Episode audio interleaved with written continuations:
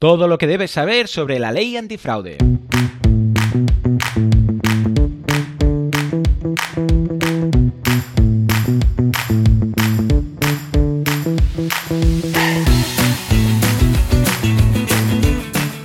Sage Advice Podcast, gestión empresarial como clave del éxito, es el canal de podcast creado por Sage, el software de gestión empresarial que se adapta a las necesidades de cualquier emprendedor, pyme o despacho profesional. Millones de clientes en el mundo gestionan su contabilidad, facturación, finanzas, recursos humanos y nóminas con nuestras soluciones. ¿Quieres aprender a manejar tu negocio de forma exitosa? Si la respuesta es sí, estás en el lugar correcto.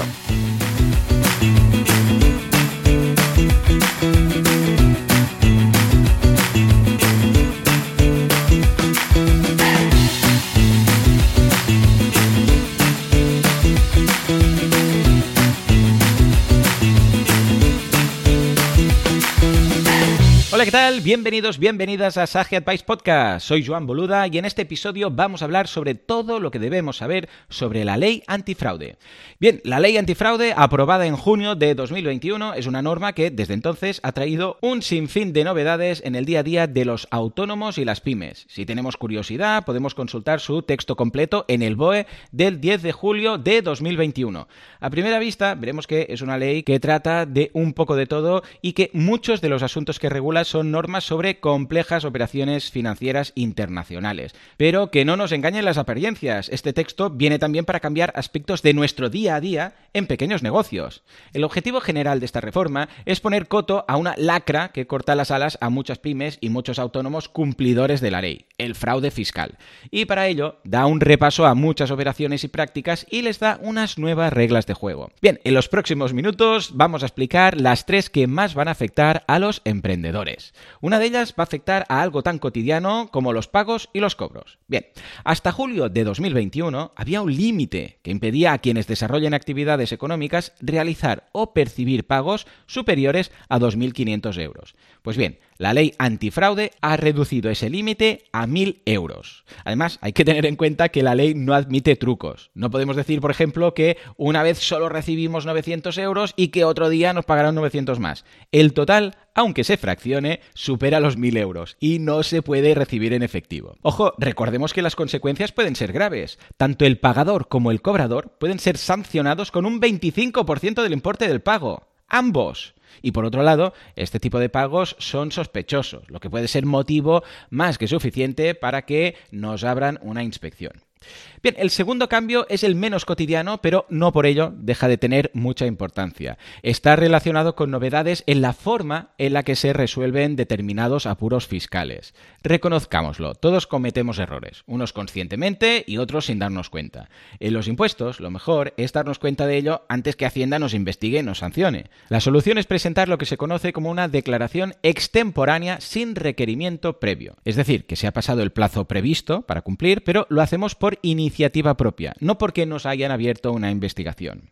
Hasta la ley antifraude, pasarse un día de plazo para presentar una declaración suponía un recargo del 5%. Ojo, un día que crecía con el paso de los trimestres. Quizás sea demasiado para un retraso tan corto, pero la cosa ha cambiado con la reforma, ya que solo deberemos asumir un recargo del 1% y por cada mes que pase otro 1% adicional. Eso sí, una vez pasado el primer año, el recargo pasa al 15%.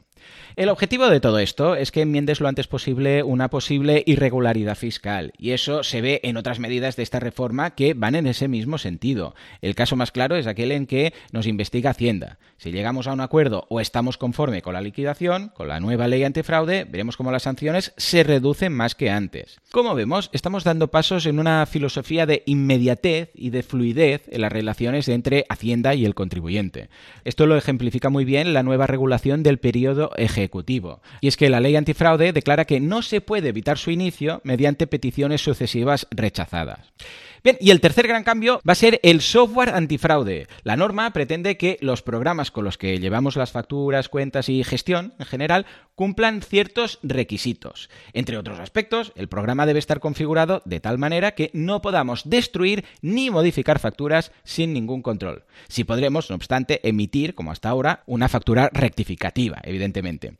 Además, las facturas van a incorporar un código alfanumérico y un código QR, y los programas deberán permitir el envío a la agencia tributaria. Gracias a ello, será más fácil capturar y transmitir la información de las facturas impresas. Incluso será posible que el receptor pueda comunicar parte de la información que contiene la factura a Hacienda.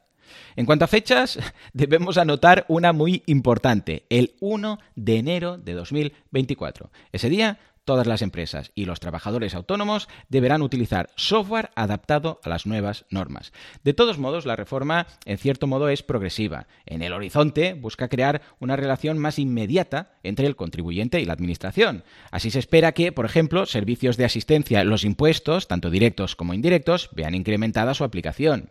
Vamos, que está claro el camino a seguir. Unas cuentas y facturas rigurosas que expriman todas las posibilidades de la técnica y que garanticen el cumplimiento normativo. En este sentido, se hace todavía más necesario ir de la mano de un proveedor de software de confianza, que facilite las transacciones y haga los procesos sencillos.